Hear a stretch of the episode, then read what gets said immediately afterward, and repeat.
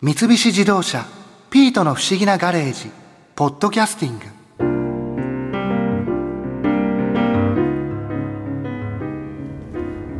いや今日は久しぶりに横浜中華街に行ってみたけど満喫できたな今度はぜひ素子を連れてこよう。それに横浜中華街発展会協同組合副理事長の王子秀さんに中華街の豆知識をいろいろ教えてもらったし次に行く時は素子のやつにつぶることができるぞ。おじさんそもそもなんですけど、はい。この横浜中華街っていうのはいつ頃からあるものなんですか？正確にどこがスタートなのかっていうのはなかなか難しいんだけれども。あの中華街のまあシンボルっていうかな中華街のシンボルっていうと中華街のあのこれパイローっていうんですけどね門があるんですよね。東西南北に門があって中華街の大通りの一番スタートのところに前輪門っていう門が赤い門があるんですよ。ありますねはい。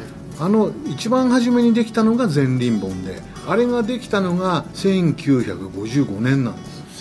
60年。前ですねちょうど。でそれまではこの中華街っていうのはいろんな呼ばれ方してたの。東神街だとか南京町だとかいろんな風に言われてたのね。で当時その横浜の市長だった平沼さんっていう市長と、えーこの町の有志の人たちがお金をみんなで集めてその前輪門っていうのを作ったんですよ。でそこに初めて中華街っていう文字が出てきた。そこで初めてこの中華街っていうのがこの町のオフィシャルの名前になったんでね。そこからなんですね。そうです。じゃあそこまでは今みたいにその横浜中華街っってていう名称はなかった雰囲気は今みたいな感じでそのお店がいっぱいあったりっていう。あのねだからその当時はだから私の本当に子供の頃っていうのはまだまだ今みたいなあのお店例えばこう飲食店がぎっしり集積してるでしょ今今それとか多いろんなあの物販のお土産屋さんだとかたくさんあるけども当時はそんなことなくてえー当時はこの中に例えばこの町に住んでいる人たちのための映画館もあったし大通りの中にやれ魚屋さんだ八百屋さんだいろんなものもあったりそれと今と全く違うのはね当時はまだ本木っていう地区にアメリカの軍隊がまだ駐留してたんですよ。駐留軍って基地があったの？あそうなんですか、だからねアメリカの兵隊さんがいっぱいあるのね。そうするとそういう兵隊さん向けのバーがいっぱいあったの。僕なんからまだ子供の頃はちょっと中華街とはまたイメージが違いで今のイメージと全然違う。違いますよね。でそれがだから70年80年代にはほとんどその外国人向けの飲み屋さんみたいなのがほとんどなくなっちゃって。ちょうど80年の後半になると今度はバブル期になってくる。そういうグルメブームと合わさってどんどん中華街に全国からお客さんが来るようになったのね。ちなみにその中でこう4つ門がある。はいそれはいつ頃に次がどんどんできていったんですか？これはね順次できていくんです。全部いっぺんにできたわけじゃなくて。実は中華街のこの門っていうのはね結構大変な造作物で 非常にあの本格的にやってます。この飾りから何からこう本式にやってるんですね。でこれ全部中国から職人さんが来て一つ一つ作ってるんですよ。もちろん柱みたいなのは日本の建設会社で躯体の部分はやってもらってそういう装飾の飾り付けは全部中国だとか台湾の職人さんが来て全部作ってるんですよね。本場の人たちが来て作ってるものなんですね、で基本あの今東西南北に門があるんだけどもそれ以外にもね全部小さいのから何から合わせ全部合わせると10基ぐらいあるんですよ。そんなにあるんですね、うん、だから前輪門が一番初めに出てその後に東西南北ってできてくるんだけれどもでこの中華街の門のね色が違うんですよみんな。色？うん、門のあの色のイメージっていうと赤でしょ、はい。前輪門って赤いんだけれども東西南北みんな色が違うんですよ。東門っていうのがあるんだけども東門は青いんですよ。ねブルーなの。で中国ではね東南西北って言って東南西北ってこういう呼び方なんだけど東が青で青。で南に行くと赤なんですよね。あ南は南は赤なんです。で西に行くと今度は白で北に行くと色がね黒なの。ん？黒。え最初にできたのはじゃあ南の門なんですよ。一番初めできたのは前輪門っていう中央にあるそれは東西南北と関係なく一番初めにできたのは前輪門っていうのができた。の前輪門は、うん。それはね関係関係なく一番初め町の入り口にそれができた。ああなるほど、それができた後に東西南北で4つできた。でこれねどうしてそういう色が違ったりしてんのかっていうとこれ風水の考え方で町を作っていったんでまたねこの全部ねその各門にはね特別なその門を象徴する動物がいるんですよ。青っていうのはね清流青い龍だからね東門はよく見ていただくと龍が散りばめてある。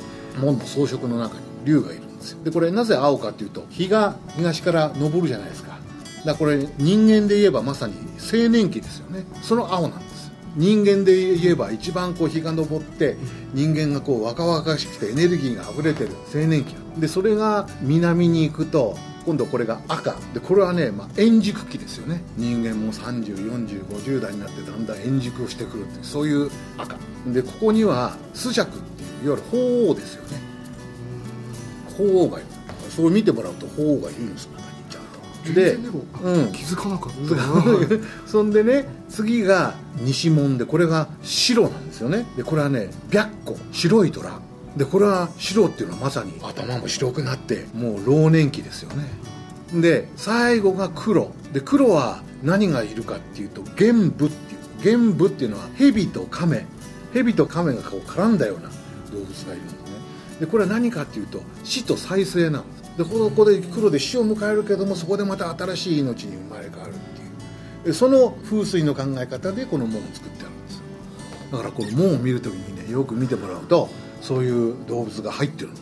なんかとにかくいろんなのがありますよね、今なんかこう中華街の中で、こうおすすめの場所とかこれを見たらいいよとかっていうのはなんか。そうですね。中華街の一番やっぱりその伝統とか文化っていう意味ではまあ大きな廟があるんですね。廟っていうかまあお寺ですよね。中国の。有名なのはまあ鑑定廟っていうお寺。これはあの三国志の関羽っていう将軍がいるんですけど関羽さんってもあの有能な人でこの人はすごく計算だかなんとかにもすごく長けてたらしくてこの人はだから商売の神様ともされてる方で世界中にいろんなところに中華街があるんだけれどもその中華街があるところには大体この鑑定廟ってあるんですよ、世界中の、うん、世界中に。だからこの中華街にあるこの鑑定廟もね150年も超えてるんですだからもう開校してもうすぐすぐ。できてる鑑定廟も行ってご覧になっていただくとさっきの門にもあったようないろんなあの素晴らしい装飾がいっぱいあります。これもみんな中国の職人さんが来て一つ一つ作ったものでなかなか見応えがあります。でそこではねちゃんとお参りもできるし、いろんなその中国の文化に触れていただくことができるんじゃないかな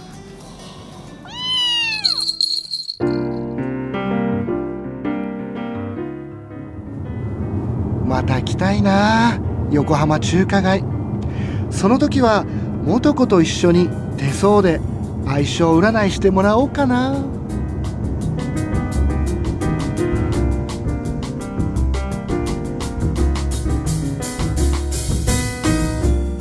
三菱自動車「ピートの不思議なガレージ」ポッドキャスティング。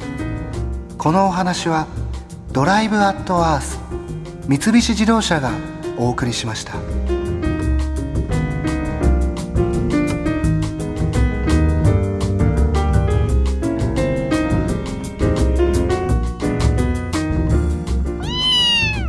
ここで耳寄りなお知らせですピートの不思議なガレージをもっと楽しみたいという方は毎週土曜日の夕方5時東京 FM をはじめお近くの FM 局で放送の三菱自動車ピートの不思議なガレージをお聞きください。